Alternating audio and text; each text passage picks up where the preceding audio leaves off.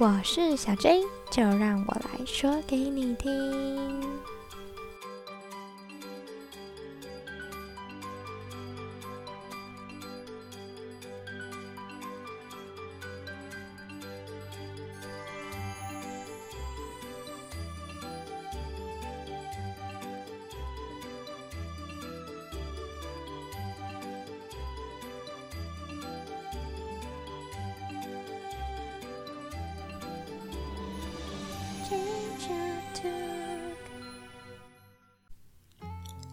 大家好，今天这一集要来向艾瑞卡尔致敬喽。其实今年年中的时候呢，我们就得知了一个噩耗啊，就是艾瑞卡尔他离开人世，去当小天使了。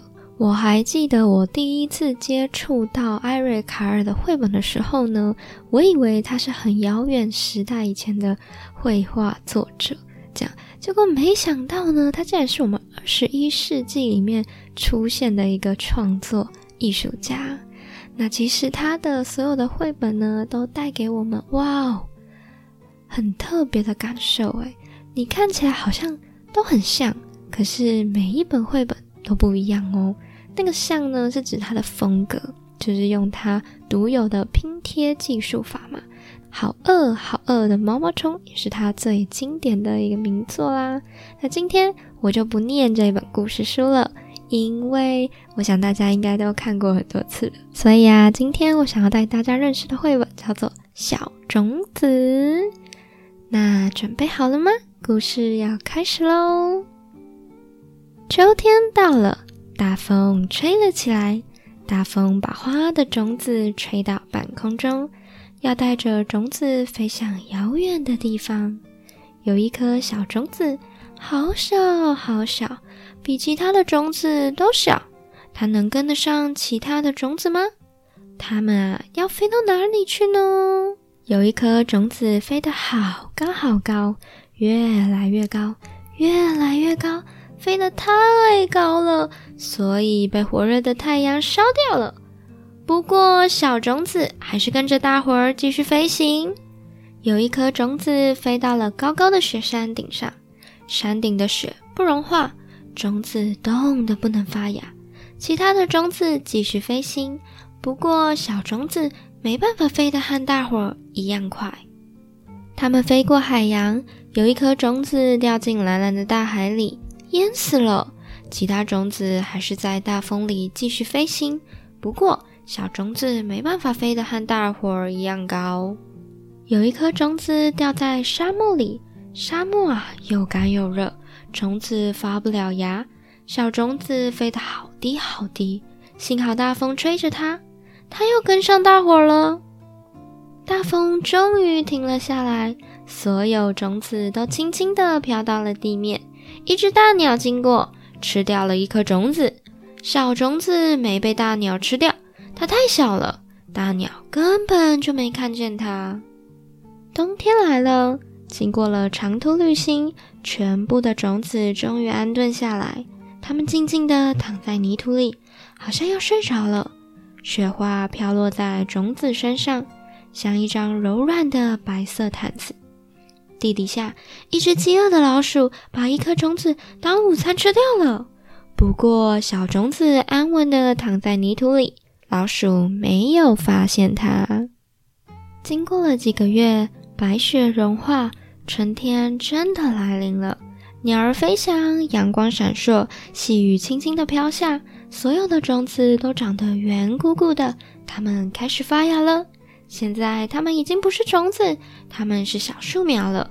它们先把根伸进土里，细细的树枝和嫩叶也朝着太阳伸展开来。有一棵长得好快的野草，又宽又大的叶子遮住了一棵小树苗，阳光和雨水。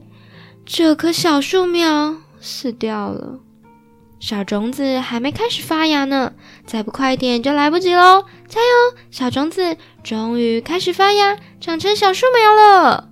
天气暖洋洋的，孩子们都跑出来玩，他们也等待春天的阳光好久好久了。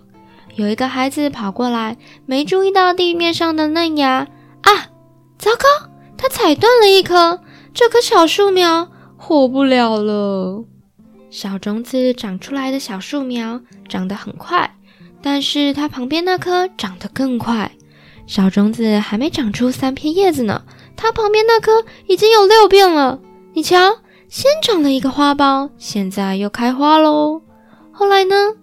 一阵脚步声传来，接着一片黑影遮住了他们，一只手伸过来，折断了那枝花。一个男孩摘了这朵花，去送给他的好朋友。夏天来喽，小种子长成了小树苗，孤零零地站着。它不停地长啊长，一刻也不休息。阳光照耀，雨水滋润，它长了好多叶子，也长得越来越高。它长得比人高喽，它长得比大树高了，它长得比房子高了。终于，它开了一朵花，远远近近的人都跑过来看这朵花。从来没有人看过这么高的花，这真是一朵巨人花。整个夏天，小鸟、蜜蜂和蝴蝶不停的来拜访，他们从来没见过这么大、有这么漂亮的花。秋天又来临喽，白天变短。晚上变凉了，风吹着黄色和红色的落叶飘过巨人花，有几片花瓣从巨人花上掉下来，和缤纷的落叶一起飞翔，落在地面上。风越吹越大，巨人花上的花瓣几乎都掉光了。它被风吹得摇摇晃晃，弯下了腰。可是风越吹越强，不停地摇晃着巨人花。忽然，巨人花的果荚打开了。好多小种子弹出来，乘着秋风飞向遥远的地方。故事说完了，这本书听起来的感觉如何？很没有办法想象，对不对？就是完全，我觉得故事的结构啊、架构啊。嗯，比较没有那么一个连贯性啊，也没有一个故事的情节。可是这本书非常好看，我不知道要怎么透过说的方式去让大家了解到。诶，从一本书里面，你可以看到春夏秋冬的变化，你可以看到诶一颗小种子的旅行，然后故事的结尾又是一个全新的开始哦。所以这本简简单单的绘本呢，那时候我就很犹豫，在想说，我到底要念经典的好饿的毛毛虫，还是要念这一本小种子呢？那其实老实说，那一本好饿好饿好饿好饿的毛毛虫，大家应该都听过很多次，也看过很多次了。只是小种子呢，这本比较故事内容比较长一点的这一本绘本呢，也许大家就没有怎么听过喽。可是还是很经典。还是希望大家可以一起向艾瑞卡尔致敬，然后把他的书买下来，细细品尝、细细品味哦。然后我也很推荐爸爸妈妈可以透过艾瑞卡尔的绘本，让孩子自己练习说故事。其实刚刚呢，我是基本上我是一字不漏的。把绘本里面的文字念给大家听。